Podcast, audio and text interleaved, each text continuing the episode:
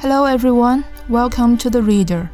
I'm Xu Tingting, Senior Chinese English Translator from Foreign Languages Press. What I am going to read for you today is focus on our tasks. Bear in mind the national goal and changing conditions. This is part of the speech by General Secretary Xi Jinping at the seminar on promoting the rise of Central China on May 21, 2019. I have often said that leading officials should have two factors in mind. One is the strategic goal of achieving national rejuvenation.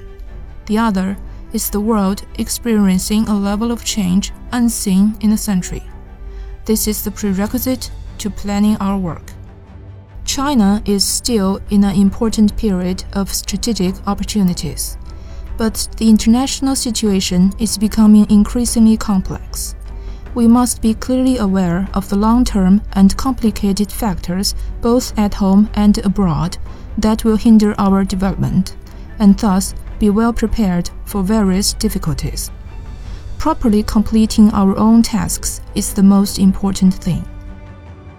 We should conduct in depth research and prepare coordinated plans before pressing forward with reform, development, and social stability in a balanced manner and be fully prepared and more proactive to accomplish our tasks.